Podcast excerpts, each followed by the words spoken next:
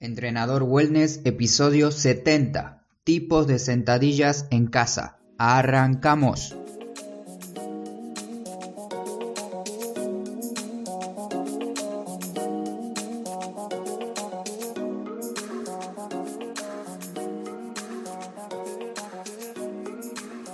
Muy buenos días para todos, bienvenidas y bienvenidos otra semana más a Entrenador Wellness, el podcast donde vas a aprender realmente sobre entrenamiento, alimentación y lo fácil que es generar hábitos saludables para obtener la vida que te mereces.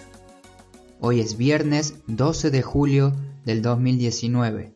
En el siguiente audio y también artículo, porque como sabes, en mi página web vas a poder encontrar todo lo que te voy a mencionar hoy, escrito, detallado y con imágenes.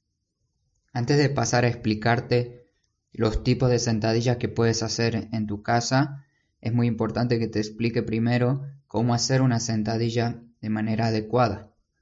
Por eso, primero te voy a explicar cómo hacerla y después vamos a ir por los tipos. También hablaremos un poco sobre los beneficios que te trae tener una buena sentadilla. Para hacer una sentadilla correcta, debemos tener en cuenta los siguientes puntos. Vamos a empezar de pie con la mirada al frente, separando tus piernas al ancho de tus hombros. Las puntas de los pies deben apuntar levemente hacia afuera. Recuerda, muy importante tener la mirada al frente. La posición de las manos. Muchas veces nos confundimos y no sabemos dónde colocar las manos. La posición de las manos van a variar dependiendo del gusto de cada uno. Puedes colocarlas al frente, extendidas o semiflexionadas con los codos flexionados. También las puedes colocar a las manos en tu cintura. La idea es que elijas la posición donde más cómodo te vaya. Para el paso número 3, imagina que tienes una silla detrás y estás a punto de sentarte. En este momento tienes que flexionar tu cadera y ve hacia atrás sentándote poco a poco. No bajes ni subas la mirada, porque eso va a hacer que te cambie la postura al momento de hacer la sentadilla. Procura que tu espalda no se redondee e intenta mantener tu espalda derecha sin exagerar las curvaturas de la espalda. Baja hasta que tus muslos estén lo más paralelos al piso posible. Esto puede variar, obviamente, porque si una persona que recién está empezando esta posición capaz le resulta un poco difícil, por eso te propongo que bajes hasta donde puedas. El siguiente paso muy importante es que cuando estés por hacer la sentadilla, presiones el piso con las plantas de tus pies bien fuerte hacia abajo. Intenta separar los dedos de tus pies para tener una mejor superficie y apoyo. Y por último, te extiendes completamente para volver a la posición inicial y comenzar de nuevo el ejercicio.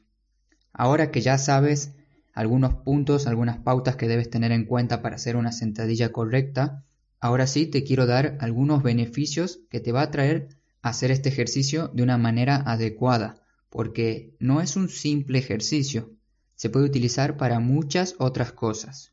El primer beneficio es tener una sentadilla correcta te ayudará a cuidar tu espalda.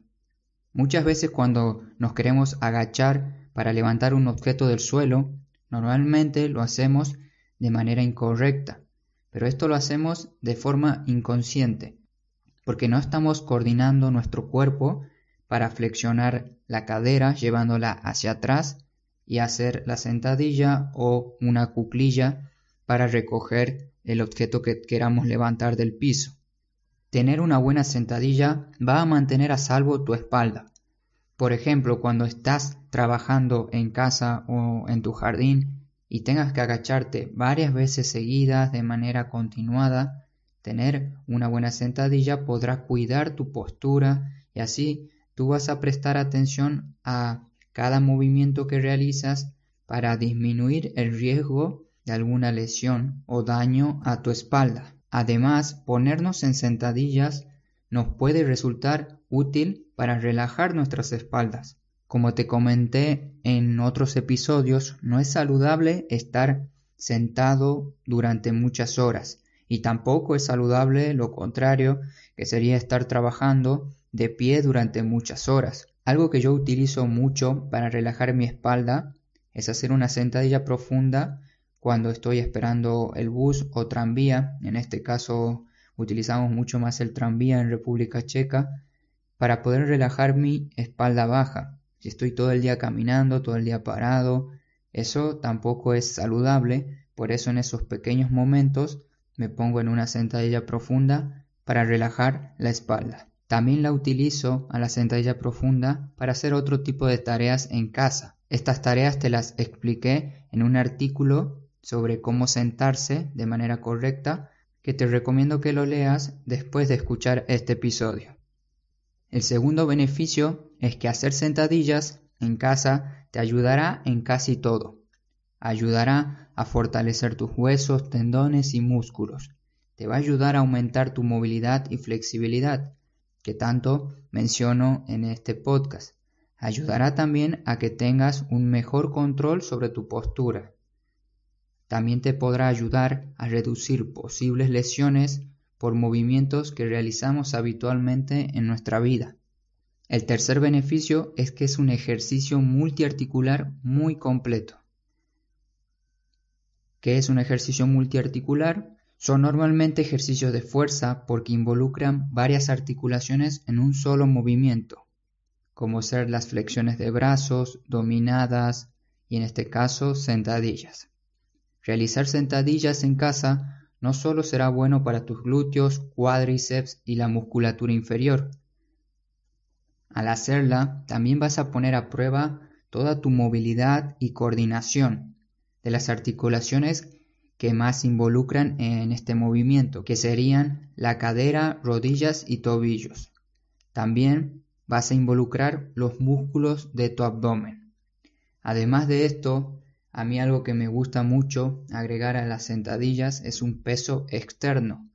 Y como sabes que me gustan mucho las pesas rusas, también podrían ser un excelente elemento que puedes tener en casa para agregarle un poco de intensidad a la sentadilla. Y si aún tienes duda de cómo hacer la sentadilla, te doy tres consejos para que la hagas correctamente. El primer consejo para mejorar tu sentadilla es que busques una silla. Una dificultad típica es que al empezar a hacer las sentadillas no podemos flexionar nuestra cadera hacia atrás. No podemos coordinar y controlar este movimiento, llevando los glúteos hacia atrás. Utilizando esta silla nos va a facilitar este gesto, ya que la vamos a colocar detrás de nosotros e inconscientemente nosotros vamos a querer ir sentándonos hacia atrás hasta buscar la silla. Una vez que la toques, te levantas nuevamente a la posición inicial con el cuerpo recto. El segundo consejo es que prestes atención a tus rodillas. Lleva las rodillas hacia afuera. Al ir bajando, ya tienes que ir dirigiendo las rodillas hacia afuera en dirección a las puntas de tus pies.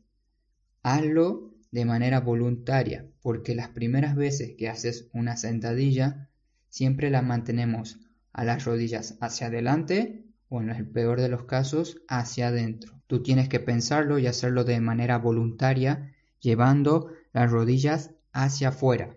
El tercer consejo es hacer sentadillas en cualquier momento del día. Si estás aprendiendo a hacer este ejercicio en casa, puedes intentar hacer las sentadillas que quieras en distintos momentos de tu día. No necesariamente tiene que llegar la hora de entrenar para recién ponerse a practicar este ejercicio. Te quiero dar un gran consejo que es cuando quieras aprender un nuevo movimiento, ya sea este u otro, la clave siempre está en colocarse en dicha posición o similares para que nuestro cuerpo se vaya adaptando y se vaya acostumbrando a este nuevo movimiento. ¿Y cuándo puedes hacer las sentadillas en tu casa? Puedes hacerla cuando te levantes de dormir, cuando estés cocinando, cuando utilices la técnica Pomodoro, que sería trabajar 25 minutos, descansas 5 minutos y en ese descanso haces unas 10 o 20 sentadillas. Sentadillas también puedes utilizarlas para hacer una entrada en calor, hacer una sentadilla profunda, hacer una sentadilla isométrica. Puedes elegir algún tipo de sentadilla para entrar en calor antes de realizar tu entrenamiento. Cuéntame en los comentarios del episodio, ya sea del podcast o del artículo del blog, en qué momento te gustaría hacer una sentadilla. Déjame tus propuestas abajo. Y luego de los consejos, los beneficios y cómo hacer la sentadilla, vamos a los tipos de sentadillas en casa. Hoy te traigo 10 tipos de sentadillas. Estas son las que normalmente yo les explico y enseño a mis alumnos. Las sentadillas van a tener un nivel de dificultad, estas sentadillas que te voy a explicar hoy. Este nivel de dificultad es de referencia para que cuando las quieras hacer y poner en práctica sepas cuántas repeticiones y series tienes que hacer. Las repeticiones y las series las voy a decir al final, así que no te preocupes que ya llegamos ahí. Y cada una de estas sentadillas te recuerdo que están descritas en mi web por si la escuchaste ahora y no la entendiste, en mi web también están escritas y creo que también voy a subir un video de cada una, así sepas cómo se hace correctamente.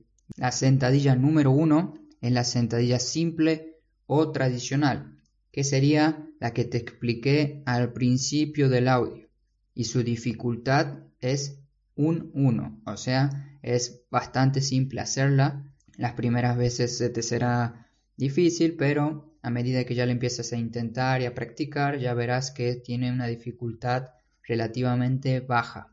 La segunda sentadilla es las sentadillas para aductores, también conocida o llamada sentadilla sumo, que esta, en vez de colocar los pies al ancho de tus caderas, los tienes que separar un poco más y dirigir las puntas de los pies hacia afuera. También su dificultad es de nivel 1 porque es bastante simple. La tercera, sentadillas pies juntos. Vas a realizar el mismo gesto, el mismo movimiento de sentadilla, pero esta vez vas a juntar ambos pies y bajar lentamente hasta donde puedas. Este tipo de sentadilla pone muy a prueba eh, la movilidad de tus tobillos. Por eso como tip te quiero decir que en este ejercicio utilices alguna plataforma alta para colocar en tus talones. Esta plataforma pequeña alta, haz de cuenta que tiene que ser del tamaño de un libro pequeño, de una esterilla doblada o de un disco de un kilo. Esta pequeña altura la pones en tus talones y te va a ayudar a bajar correctamente en el caso de que no puedas hacerla. Y su dificultad es de nivel 2. La cuarta sería sentadillas finalizando con el cuerpo extendido. Te vas a colocar para hacer una típica sentadilla, solo que al finalizarla vas a terminar con las puntas de los pies en el suelo, elevando los talones del suelo. Y en esta posición debes aguantar unos dos segundos y luego bajar para volver a empezar. Su dificultad Estoy en duda porque puede ser entre un nivel 2 o nivel 3, pero lo dejo en nivel 2. La quinta sentadilla se llama sentadillas en tres tiempos. Este ejercicio lo publiqué hace un tiempo en mi Instagram. Si no lo viste, ahora mismo lo vas a saber y la vas a conocer. Inicias con la misma postura que las sentadillas anteriores, luego ve bajando lentamente y debes mantener en cada tiempo un segundo. ¿Y cuáles serían esos tiempos? Hagamos de cuenta que estás de pie. Estás por empezar a bajar. Cuando flexionas un poco las rodillas, las caderas y los tobillos, te mantienes un segundo. Continúa el ejercicio. Ahora flexionas un poco más las articulaciones que te mencioné y te mantienes otro segundo. Y por último te mantienes un segundo cuando tus caderas ya se encuentran flexionadas y tus rodillas, tus piernas a unos 90 grados. Por eso se llama sentadillas en tres tiempos, porque en tres momentos diferentes debes aguantar un segundo y su dificultad es de nivel 2. Sentadillas cortas. Inicias con las piernas al ancho de tus caderas y con las puntas ligeramente hacia afuera. Y debes bajar superando los 90 grados que forman tus piernas. Y desde esta posición de 90 grados debes bajar y subir de forma lenta y sostenida. Pero al bajar y subir no debes ponerte nuevamente de pie, debes bajar y subir lentamente en un pequeño rango de movimiento. Su nivel de dificultad es de nivel 2. La séptima sería sentadillas con saltos. Si tienes dolor articular en las rodillas, tobillos o alguna articulación que sabes que si saltas vas a producir un impacto y eso te va a producir dolor, directamente no saltes. Y puedes preguntarme por privado cualquier duda o si necesitas algún consejo para disminuir el dolor que estás sufriendo actualmente, siempre y cuando pueda yo ayudarte desde mi experiencia y conocimiento. Y en el caso de las personas que no tengan ningún problema, ningún dolor al saltar, empieza de nuevo con las piernas separadas, puntas hacia afuera. Al momento de bajar, hazlo tal cual te expliqué las primeras sentadillas. Lo que va a variar aquí es al momento de subir, impulsa tu cuerpo hacia arriba para despegarte del piso.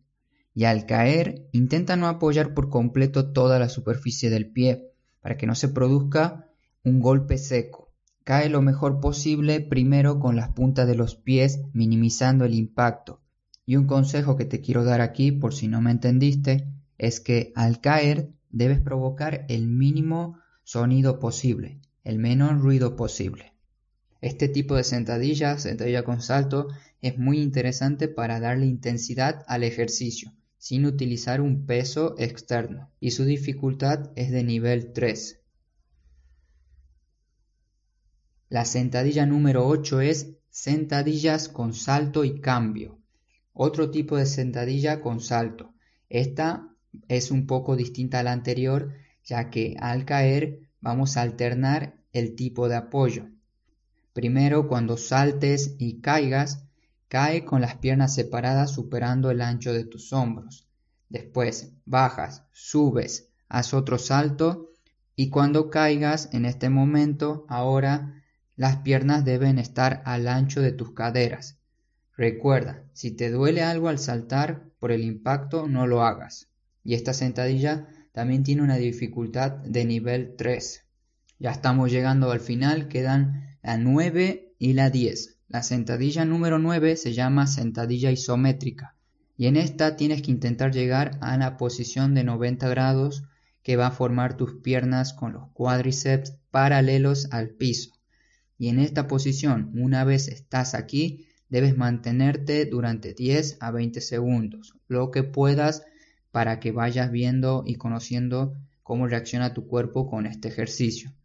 Muy importante que si eres una persona con presión arterial alta, debes comunicarle a tu médico antes de realizar cualquier tipo de programa de ejercicio. No solo porque ahora estoy por hablarte de un ejercicio isométrico. Debes estar bien informado si este tipo de ejercicio Debes informarte para ver si este tipo de ejercicios isométricos van a ser adecuados para tu estado actual o debes realizar otro tipo de movimientos. La dificultad de la sentadilla isométrica es de nivel 3. Y por último, tenemos las sentadillas con brazos extendidos. Esta es una de las sentadillas más complicadas, por eso la dejé a propósito al final, donde vas a hacer tal cual te expliqué la primera sentadilla, la sentadilla número uno, pero en este caso la posición de tus brazos va a ser diferente. Recuerdas que al principio te mencioné que lo puedes colocar a donde más cómodo te vaya, en la cintura, adelante, un poco flexionados. En este caso, si tú posicionas los brazos de determinada manera, la sentadilla se vuelve o más difícil o menos difícil porque la sentadilla es un ejercicio muy completo, involucra casi todo nuestro cuerpo. Y para que involucre todo, pero absolutamente todo nuestro cuerpo, debemos elevar los brazos por encima de nuestra cabeza, bien extendidos, y ve bajando de a poco. Una vez que levantas los brazos y estás en esta posición, lentamente debes ir bajando, y ahí vas a conocer cómo reacciona tu cuerpo cuando bajas, cuando subes, dónde tienes algún dolor, dónde tienes alguna molestia y anota y presta mucha atención a lo que te dice, porque además de ser un ejercicio, es una excelente evaluación para conocer nuestra movilidad. La dificultad de este tipo de sentadilla es de nivel 3. Llegamos a las series, series y repeticiones para las sentadillas. Para cada tipo de sentadilla le puse yo un número. Este número me va a ayudar a mí y a ustedes para más o menos dar un número de repeticiones adecuado para cada persona. Recuerda que los entrenamientos siempre deben estar adaptados a tu condición. Sin embargo, para que tengamos unas pautas simples que todos podamos seguir, he decidido hacer esto. Para las sentadillas con el nivel 1, por ejemplo, la sentadilla número 1 que les expliqué, esa era de nivel 1, puedes, puedes intentar entre 8 a 12 repeticiones, 3 o 4 series. Para una sentadilla un poco más difícil, con el nivel 2, puedes intentar unas 6 repeticiones, 2 o 3 series. Y para las sentadillas más complejas, por ejemplo, para la de brazos extendidos, que era la sentadilla número 10, es de nivel 3 de dificultad, puedes intentar hacer 2 o 4 repeticiones, 2 o 3 series salvo en la sentadilla que te tenías que mantener, que tenías que mantener la posición isométrica. En esta debes intentar mantener la posición durante 10 a 20 segundos, unas 2 o 3 series.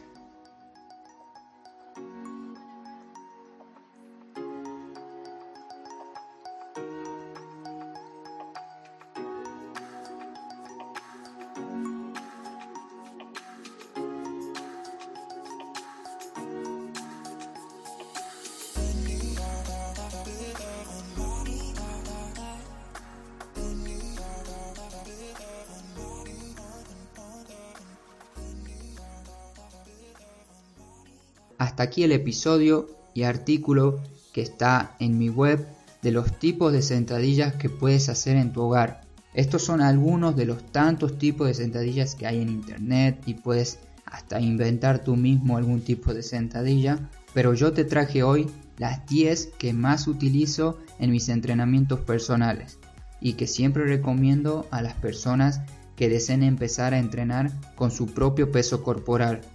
Te recuerdo que puedes comentar y dejarme un mensaje sobre algún tema de movimiento, entrenamiento o alimentación o hábitos que desees que hable en el podcast. Y estás invitado a mi página de contacto de la web donde puedes preguntarme respecto a dudas o problemas de salud que necesites resolver. Desde aquí yo voy a ayudarte en lo que esté a mi alcance. Muchísimas gracias por tomarte este tiempo este tiempo para escucharme, para prestar atención a todo lo que hablé hoy.